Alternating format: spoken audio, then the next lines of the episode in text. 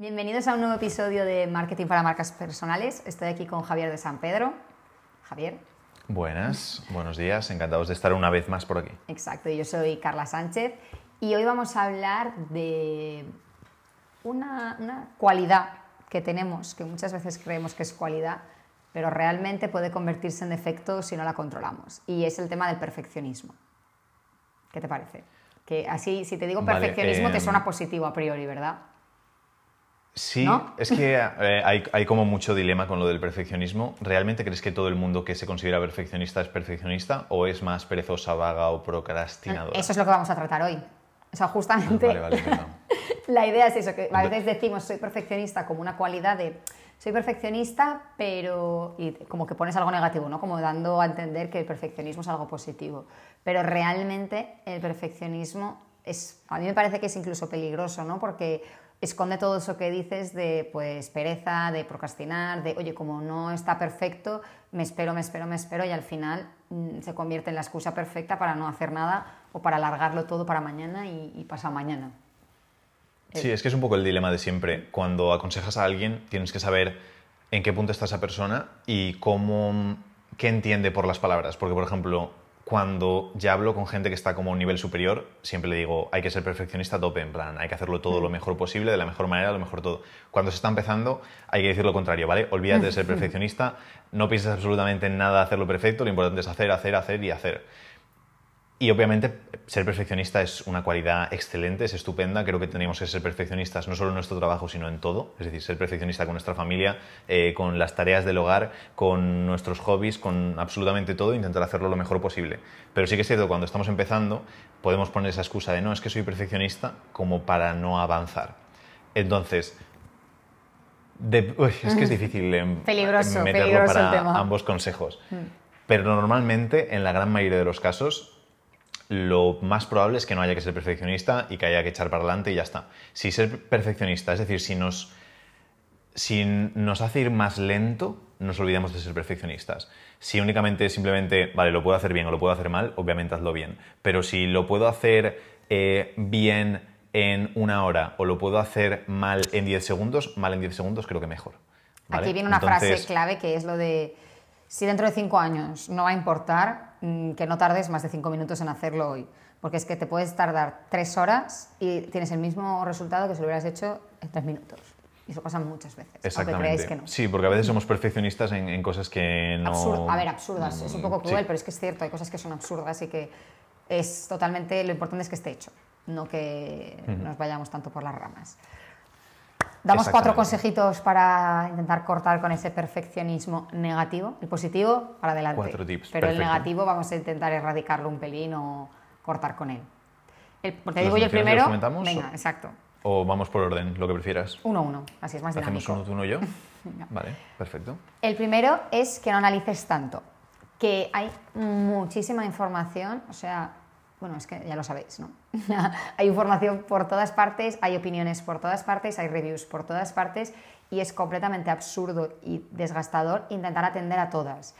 Entonces, intenta seleccionar la información, sobre todo en el tema de tomar decisiones o de hacer algún trabajo, algún cliente, lo que sea, intenta contar con la información que realmente es importante y no estés constantemente pensando, ya, pero porque a mí me pasa al menos, no, pero también podría mirar aquí, no, pero aquí también hay, ah, vamos a comparar, no, no le demos tantas vueltas, ¿vale? Vamos a intentar limitar las opciones como un máximo de, yo diría, de cinco opciones para cualquier asunto y si pueden ser tres, mejor aún, e intentar saber que posiblemente no vamos a elegir o no vamos a hacer lo mejor, pero no pasa nada porque al final todo es un pelín, esto es un... No sé si es muy positivo este mensaje, pero yo soy muy partidaria de que todo es relativo y que lo que hoy está genial y lo que hoy crees que es la mejor decisión, sin duda, dentro de tres años no, porque han pasado millones de cosas, porque la situación ha cambiado una barbaridad, entonces mm, tampoco podrías haber elegido mejor en ese momento, así que tampoco te martirices excesivamente intentando tomar la decisión perfecta porque no existe. Hoy es una, mañana es otra y en media hora es otra. Así que para adelante, intenta Sí, es que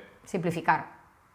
hay decisiones importantes, ¿vale? Que pueden ser em, comprarte un coche, comprarte una casa, elegir eh, la mujer o el hombre de tu vida y ya. Prácticamente, esas son como las tres elecciones que sí que te... Si me dices, oye, es que estoy, llevo un mes buscando eh, mi casa perfecta porque me voy a comprar una, vale, genial, lo entiendo. Pero a veces nos tiramos, voy a pasarme un mes viendo cómo llamarle a la cuenta de Instagram.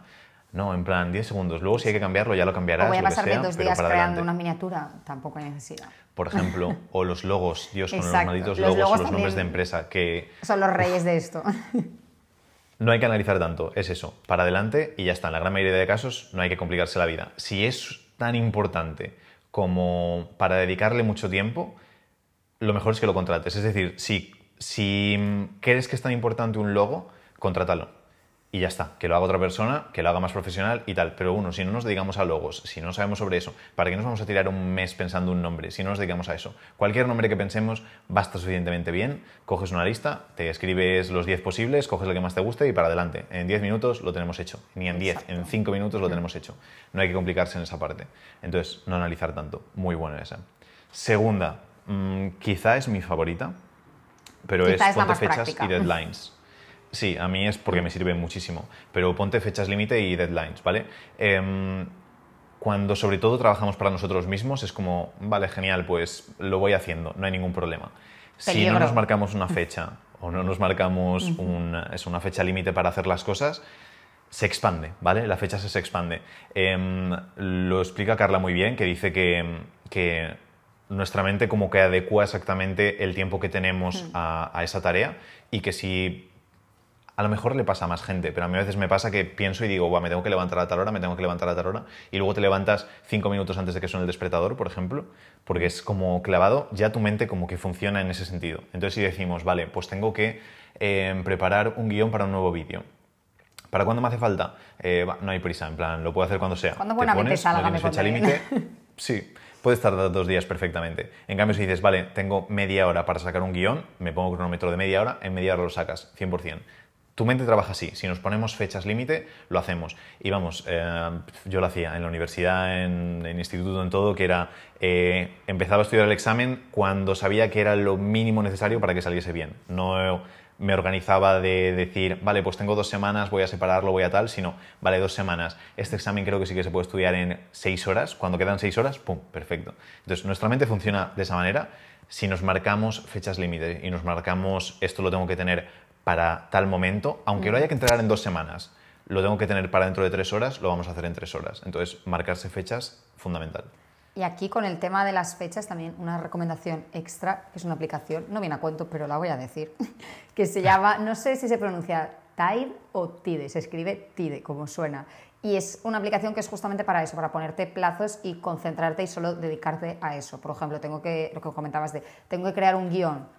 Ok, un guion que cuesta crear una hora, pues me voy a poner y durante una hora está como bloqueado te cuenta la hora, va contando los minutos, suena un sonidito de fondo y como que tu mente solo se tiene que concentrar en eso. En cambio, yo personalmente, si no utilizo esa aplicación, tardo tres horas en hacerlo, estoy leyendo emails a la vez, estoy contestando llamadas, estoy haciendo unas cosas y otras y se eterniza y no solo es que se eternice, sino que es que encima sale peor que si estoy una hora quieta haciendo solo eso. Así que la súper recomiendo. Para Pues no la conocía y me la apunto. Apuntada queda. Vale, siguiente. Buscar un equilibrio. Vale, aquí es importante lo que decíamos, sobre todo creo que lo has mencionado tú, Javier, al principio, de, oye, si estás empezando, no hace falta que todo sea perfecto. Igual si ya estás en un nivel muy avanzado, que que tienes que pulir al mínimo, que tienes que buscar ese 0,001 de mejora, ahí, ok, te lo compramos. Pero mm, como hay muy poca gente que está en ese punto realmente, para todos los demás tenemos que intentar buscar un equilibrio de realmente cuánto nos cuesta hacer algo y el beneficio o el resultado que nos da. Y lo que digo, por ejemplo, una miniatura es importante, por supuesto, va a tener cierta repercusión, pero tampoco vamos a hacernos millonarios gracias a esa miniatura, así que vamos a intentar equilibrar el tiempo que le gastamos y la energía mental que le dedicamos con luego el resultado que nos va a dar. O sea, buscar siempre ese equilibrio y ser moderados. Exacto. Y la última, otra que también eh, mencionamos muy a menudo porque es muy importante para todos, es seguir la ley de Pareto, ¿vale? El 80-20 del que hablamos siempre.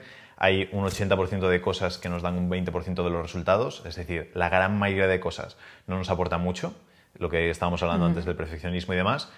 En eso le dedicamos un 20% del tiempo. al, gran grueso de acciones que no nos aportan mucho, el 20% de nuestro tiempo. Y luego al ese otro 20% de cosas que realmente nos da el 80% de resultados, a ese sí. que le tenemos que dedicar el 80% del tiempo. Entonces, tener muy claro eso, el hecho de decir qué prioridades tengo y qué cosas realmente marcan la diferencia y cuáles no. En mi negocio va a marcar la diferencia que me pase hoy todo el día pensando en si pongo eh, de foto de perfil esta en la que salgo con un fondo blanco o en la que salgo con un fondo negro ¿eso realmente va a coger y va a hacer que mi negocio crezca un, yo qué sé, un 50%? Mm, no, no va a pasar. Pues ¿Qué va a hacer que, mi negocio se mueva hacia adelante? Exacto. Mandar emails, contactar con gente, llamar por teléfono, eh, eso. Probablemente eso mueva mucho más el negocio que lo otro. Entonces, en eso es en lo que nos tenemos que centrar. Y tener muy claro esas prioridades. Saber hay cosas que sí que ayudan al negocio y hay cosas que no. Hay cosas que son, pues eso, como las guindas del pastel. Yo eso siempre lo hago como la pirámide y la guinda del pastel, que es el hecho de, vale, genial, la guinda del pastel queda estupenda, es perfecta, es súper bonita, está guay, pero te hace falta un pastel debajo, porque sin pastel la guinda no sirve de nada. Entonces, nos olvidamos de la guinda. Sin guinda podemos tener un negocio de lujo. Entonces, si quieres la guinda, la tiras y te centras en el pastel, te centras en la tarta, en tener algo realmente grueso. Y ahí es donde tiene que ir nuestro esfuerzo. Entonces, lo mismo, mucha gente le iría todo muchísimo mejor si realmente se centrase en las tareas relevantes, las que de verdad son útiles para su negocio, para su marca personal, para su Instagram, y no tanto en, esas guindas de, pastel, en esos detallitos. Exacto. Eh, muy bien, conclusión, Carla, entonces, ¿tienes una frase para concluir? Sí, para mí la conclusión de todo esto que hemos hablado es que nos dejemos un poquito de ser tan perfeccionistas, intentemos coger el hábito de hacer, hacer, hacer, y una vez ya lo tengamos todo hecho o ya tengamos la dinámica mental de no parar de hacer cosas, ahí sí que nos preocupemos por perfeccionar, pero que no sea al revés. Y eso es todo. Nos vemos pronto. Chao, hasta el siguiente.